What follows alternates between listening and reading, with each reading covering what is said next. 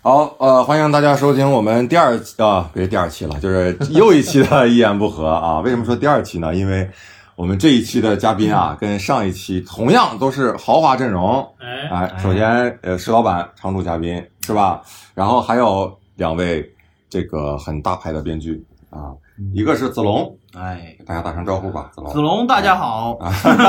一个精神分裂的编剧啊，还有一个是博洋，是吧？哎哎，博洋，大家好。哎嗯这个是紧接着我们上一期节目，就是他们两个是百乐门的幕后编剧，然后我们上一期是聊了一下百乐门的事儿，对吧？那么这一期我们想聊点什么呢？主要是想说，大家都是从最开始可能都不是学喜剧的，对吧？嗯然后从最开始是先接触的脱口秀，然后从脱口秀最后又变成了又开始再接着做编剧，然后同时也做脱口秀演员，对吧？所以然后开始像最后现在开始接这个《百乐门》这样大型的节目，《吐槽大会》这样的节目，对吧？然后后几年的发展呢，也是不可限量，对吧？啊，没准儿也就没有什么没了，有可能也就没了。哎对啊，对，看看看你们，所以这这里面的很多历程，估计呃很多人也比较好奇吧。咱们就假装他们很好奇，对，是吧假装对你们都很好奇啊，我跟你说，那几个机器人儿都很好对， 就是订阅我这个博客的机器人哎儿，机器人是们都吧？很好奇。嗯啊，因为因为真的，我觉得我要是作为一个普通观众，我看那些喜剧节目，我有时候可能会想，或者我真的是对这方面我自己挺感兴趣的，我就会想这些这些编剧是怎么出来的呢？嗯他们是学啥去能做这个编剧的？因为你就现在你说科班这个设置有这个喜剧编剧这么个没有这么个行业没吗有没有有有编剧、有编导编、剧编导，编导不分家，他有编导编不分导家，但是没有没有这个喜剧编导，而且单说教人写东西这个事儿本身就很扯淡。啊？我觉得写东西是一个自己探索呃，的，教人写东西可以，教人写喜剧很难。你对，这人不好笑，我说那咱写个喜剧，那能那能写出来，写根本写不出来。但他他有一喜剧些不是公式，他有一些基本的一些准则吧之类的。准则就是按时交稿嘛。你这太基本了，你 哎太基本了，而且你作为喜剧编剧，真的能啊准准时交 稿，这喜剧编剧真是太好的一群人了，做这个真得准时交稿，是 吧？要不然没有下一段。对对，呃，所以就是你们从最开始，比如说从博洋开始说起吧，嗯你是怎么接触的这个脱口秀？然后后来又怎么？哎呦，这个说的话要能说俩小时， 简单不要说那么接远触了吧嗯啊对，就是先说我脱脱口秀吧，脱口秀是当时怎么回事？当时我在一家对深圳大型这个国企任职，对，其实工资也不低，但是就觉得哎贼他妈无聊，国企嘛，牛逼这他不妈低能是干多少啥？钱？不低。超煤气就一是个月能拿两万多，反正没有现在高，对吧？感谢效果 文化，然后这个 啊，效果文化就是现在的公嗯 司是吧？ 哎对，多个人就是 爹呀。然后反正就是特别无聊，然后呢想能干啥，我就想自己能干点啥，就想想自己有什么特长，好像说话说的还可以，然后从小到大都特别搞笑，想想哎能说话又搞笑，能干啥呢？变魔术。就突然想到一个这什么不不 突然想到一个哎脱口秀，我也不知道这词儿从哪儿来的，我上网搜脱口秀，我正好在 哇，深你圳是顿悟吗？就突对然我觉得有就想三个字出现在脱口秀，因为不知道从哪儿找到这词儿，有这个词儿，我想查一下什么叫脱口 秀。嗯对对，我就大家查可能脱口秀，都比较模糊这个。对，特别模糊这概念。然后查到深圳有一场演出，然后还是一个英文的脱口秀。啊是然吗后当深圳时还有买英文的有有有，哦是香港那边的，就之前他们叫呃，现在也外卖在那个俱乐部，对对，对就外卖 Take Out take take out Take Out comedy。对，然后我就买了票去看，但是那票特别贵，一百四好像是，一百四，就你们现在都卖不到那价儿。就是我，我现在对我来说都很 贵。这个对真的无论是我真的买还是我卖都很贵。你去看了那场演出，你就知道是那他妈的真是太 贵了。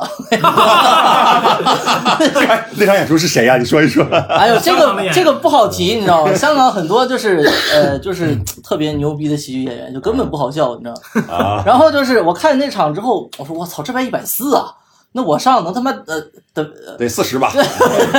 对，然后他们演完了之后就说啊什么，我们每周四会有一个叫开放麦的这么一活动，然后啊哎，然后就是你要觉得你自己好笑，你来讲两段儿。然后啊，我想哎，那我可以啊，对吧？然后我就去讲了啊，贼贼他妈就不好笑。然后第一次啊，对，第一次上来讲是不好特别不好笑。对，好好多人都是这样的经历。对对对对第一次上台很。然后后来就除了我慢以慢慢慢外就嗯就 我第一次后来看就也非慢慢常慢慢我才也是行。对，然后这这其实就这这就接触脱口秀了。然后讲了大概一年多吧，然后呢，就是上海这边正好有一个机会。其实我进入今夜百乐门这个编剧团队嗯，之前，没有做过任何形式的喜剧编剧，哦哦我都是写脱口秀，就是自己的东西，啊就是自己想说什么，自己有一套世界观，想写什么东西你写着对说。你写的都是自己说的那些段子，它对不是一个剧，不带着那对个对剧的那种结构啊，对或者没是错套路什么的，那些特别不一样。就刚进入这个这个节目组的时候，其实特别痛苦，毛线写不出来啊！憋啊憋啊憋啊憋出来，别看啥鸡巴玩意儿，一点不 好笑，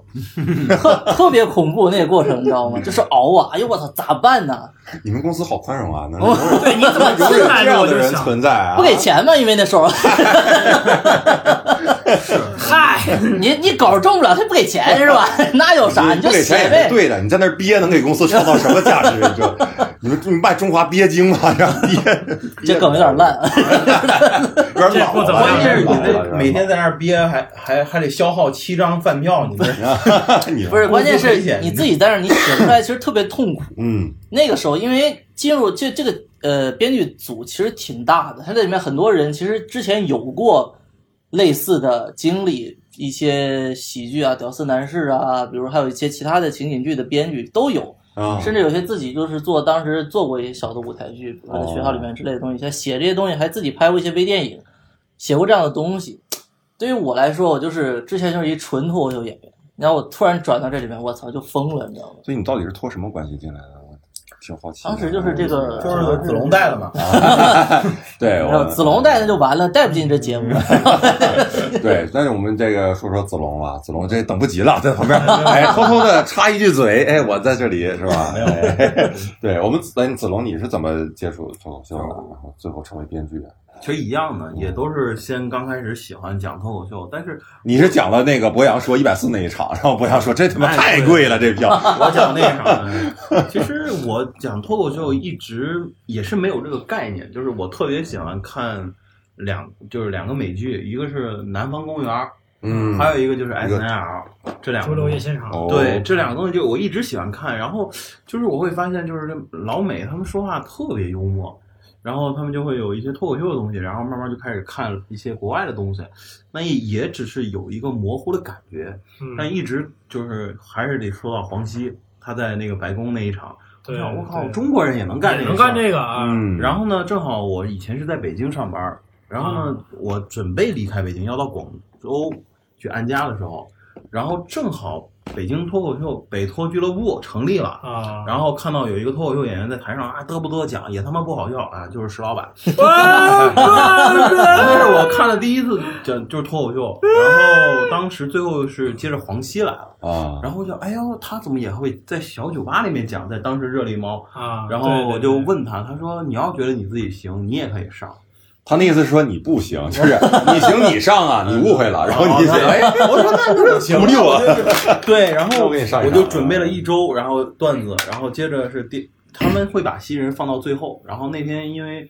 这个这个黄老师讲时间太长，然后就最后我就没上成。你看不还是嘛， 对，这就是我第一次上场的一个经验，但是就是 最后第一次上场的经验，对 就是没上就是没上 成，不要在黄西老师身后上场，这 在黄西背后再上，就等于他给黄我西背后的男人，等于他给我热场 了。我操，你给谁表演呢？关键是你回家给人给别人演是吧？然后心太宽了，这那个你只能这么想嘛。啊接着呢，就到到深圳，然后就去了这个豆瓣脱口秀，嗯然后会发现深圳也有一帮小伙伴，然后也在做这个事情。其实大家最早都是上班儿，然后就是只是爱好做这个事情。嗯然后我也一直上班儿，然后刚好也是刚刚成家有孩子，然后就是也是边上班儿边做这个，就是还是很业余的。就直到现在也是，嗯嗯，对， 我一直认为自己是一个是专业的，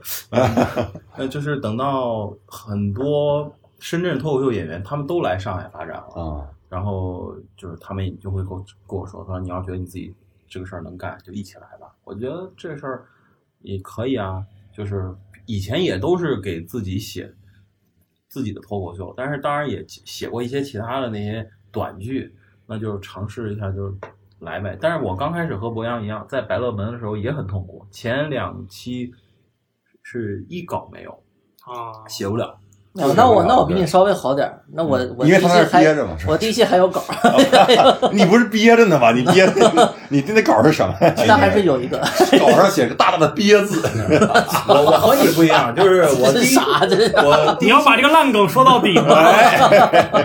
对当时所以说也是很痛苦的，但是在百乐门真是是一个非常好的学习的过程，然后就是接触了这些话剧演员，包括这种现场导演，他会告诉你一些很有趣的创作方法，嗯然后就是沿着这个东西，然后就是做的特别顺。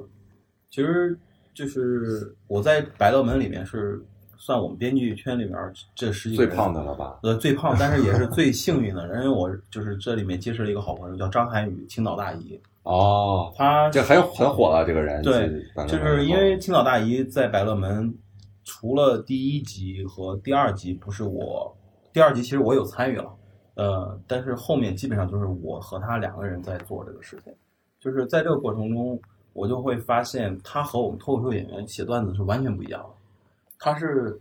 他是所谓的他怎么碰写他是碰出来的，他写段子叫碰，他怎么这么不小心啊？嗯，对，他就是哎碰。呀哎呀我哎哎呀哎妈呀哎呀！这节目录不下 去了，这脱口秀演员啊，我的妈呀！你说你这票还卖不卖呀？你上去就中华鳖精，怎么这么不小心呢？这也就我是不十想，多块钱的我我门不票。想，我不想跟你同场 了。今天我跟石老板还有个演出呢，是吧？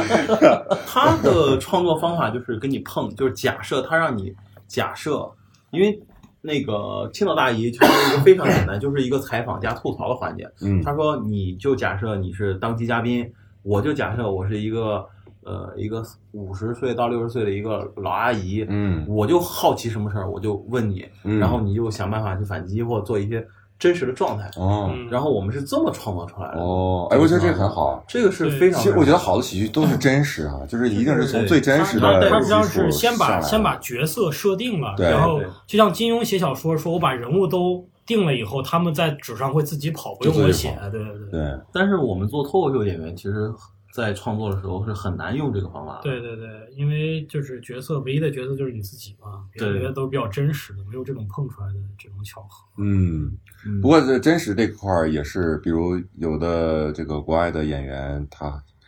就是号召你去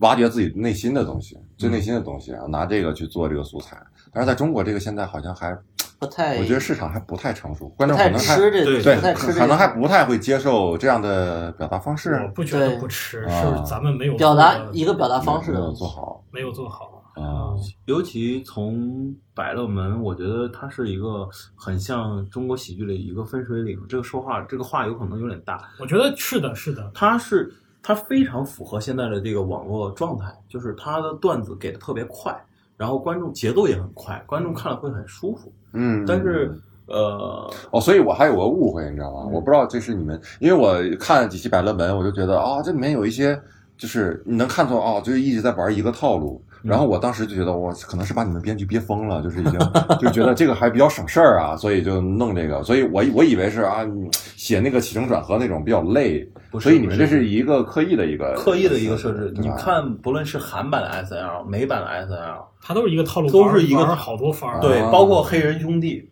嗯，那个很很经典的那个短剧，它都是因为一个点触发，然后不断放大、放大、放大，最后超出你的想象那种状态。嗯是这嗯如果种你要有完整的故事，你要强调起承转合，时间会长，而时且间对不第一一个笑点进的一慢，观众就换台了，对，这也是很大的问所以题，说而且我们没那么好笑。其实而且我们是很抢收视率的，就真的就像现场那样，就是你好笑就要最快的让观众笑起来。嗯，就跟脱口秀演员，你第一个段子必须要爆，就是这么个逻辑。哎，所以你们发现，你们作为脱口秀演员去写这个东西，是不是反而反正也有一些优势吧？就是作为我觉得不是优势，就是以前没有，现在有。你看，呃，Louis C.K. 他也是跟这些喜剧节目写了好多年，在国外。对，嗯，它我觉得这是都相通的、这个东西，就是只是以前中国没有所谓脱口秀演员这么一说，对对对吧？哎，那个，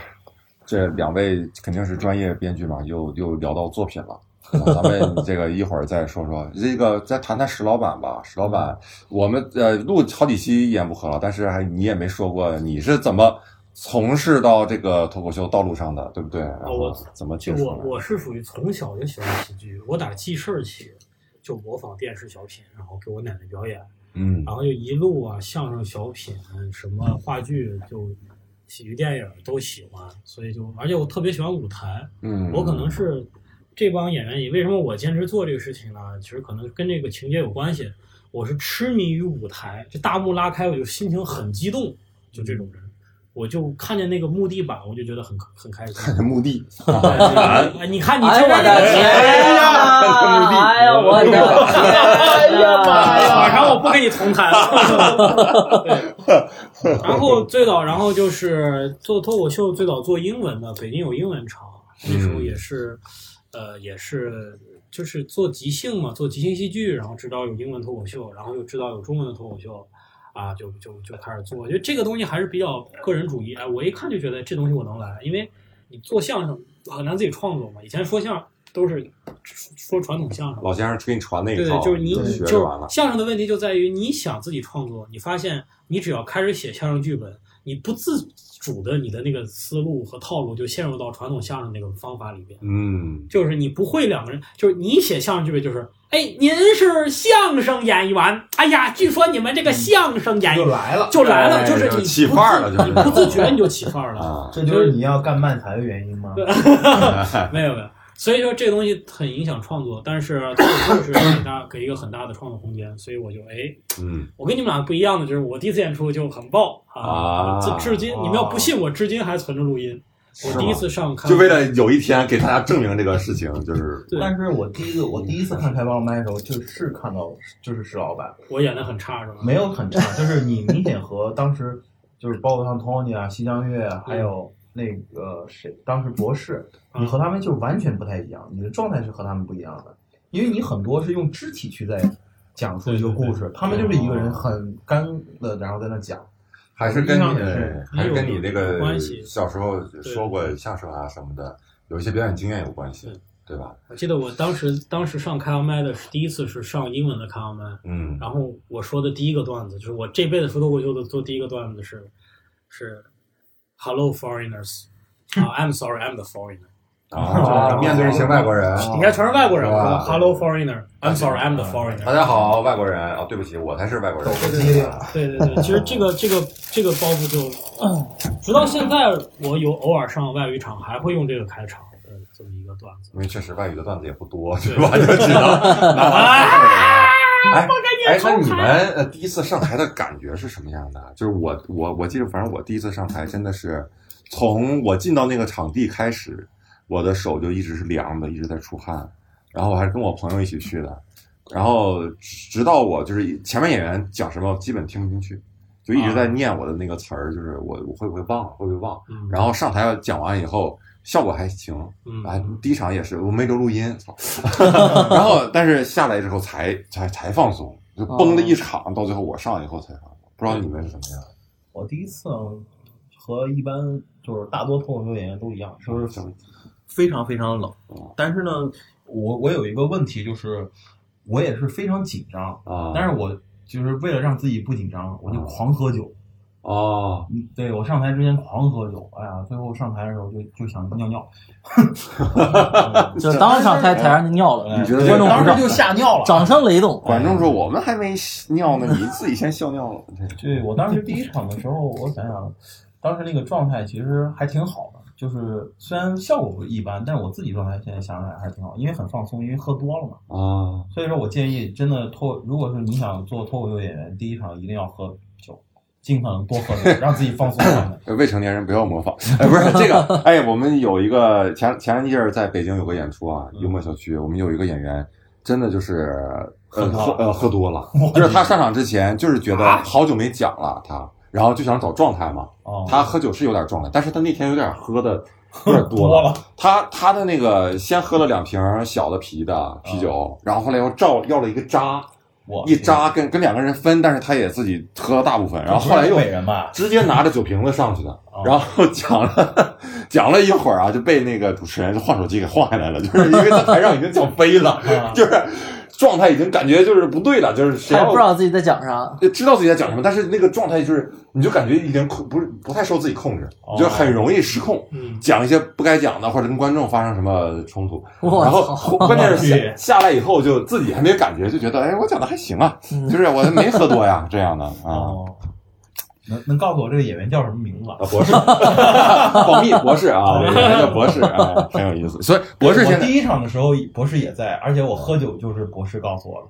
嗨，哎你们俩这一脉相承。啊他就告诉我，他说如果你紧张你就喝酒，所以你知道博士现在这个演出啊，那场喝多了，哦是吧你就别让他去。嗯所以现在真的好多这个脱口秀演员都长为了生活，对，为了为了生其实是存，为了生存，啥生活真的就是生存。为了生存哎才你的能钱。越来越少，然后就 你还是喜从我们来讲，所谓的做编剧，其实还是因 为喜转的欢真他妈快。还是喜欢还是喜欢讲脱口秀吧。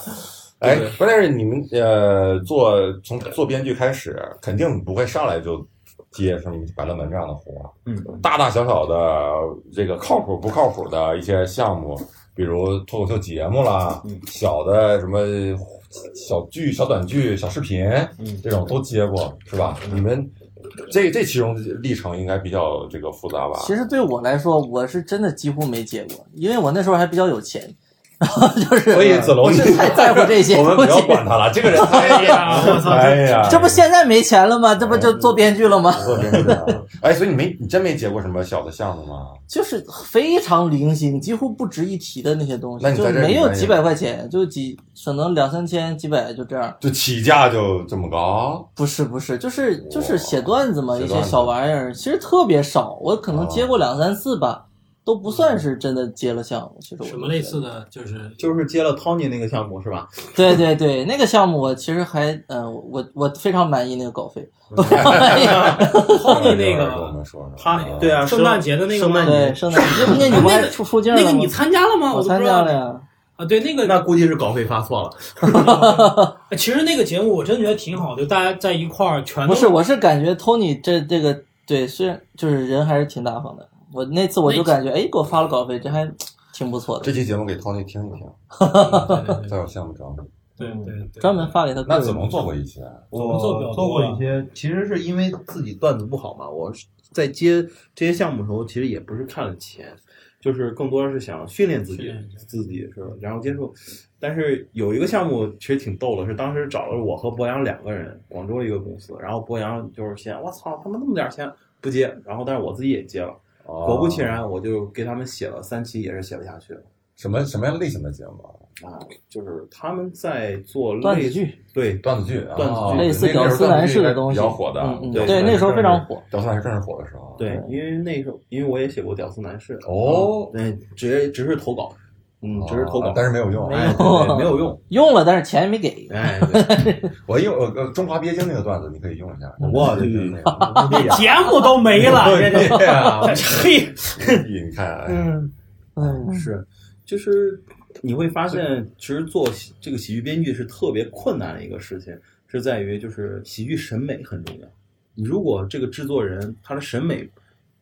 不够，或者说他和你完全不一样，那你在尤其是编剧做这个事情会非常非常痛苦，嗯他会觉得你不行，或者说他认为好笑的，你认为不好笑，这个就差别会特别特别大。而且往往都是这样的人去给你这给你找来的活因为儿啊，因就为是往往就是对他找你嘛，因为老板不需要懂吧？对对对，对他永他远给都你是花钱啊钱是买专业，主要是就是但他说又，不尊重专业，但他不是很相信你的专业，对对对他觉得，哎，我这个不好笑，这能能行吗？就是他这种感觉，他是虽然你是喜剧编剧，但是对吧，你也没有什么像样的作品，那我凭什么相信你呢？对对对，是这种感觉所以我一直有以后会这越样来的一越个好就是不满吧，就是我现在为什么不在于不愿意做节目啊？就是因为你有时候做节目给他写完的东西，你说你你找我们来，我们几个编剧给你写东西，我们就是负责搞笑的呀。